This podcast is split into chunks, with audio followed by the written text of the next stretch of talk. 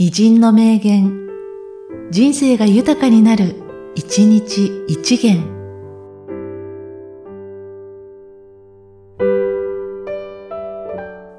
3月22日、中山新平。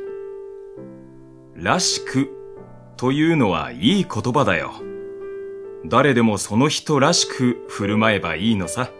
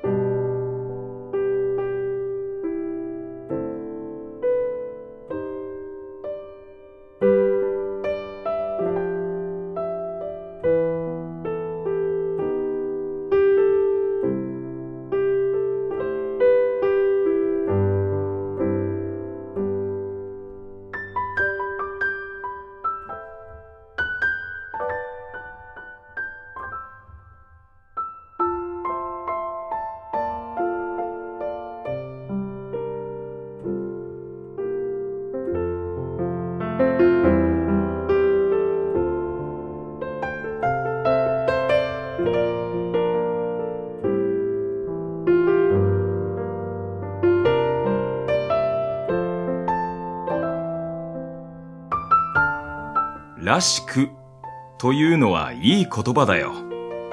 誰でもその人らしく振る舞えばいいのさ。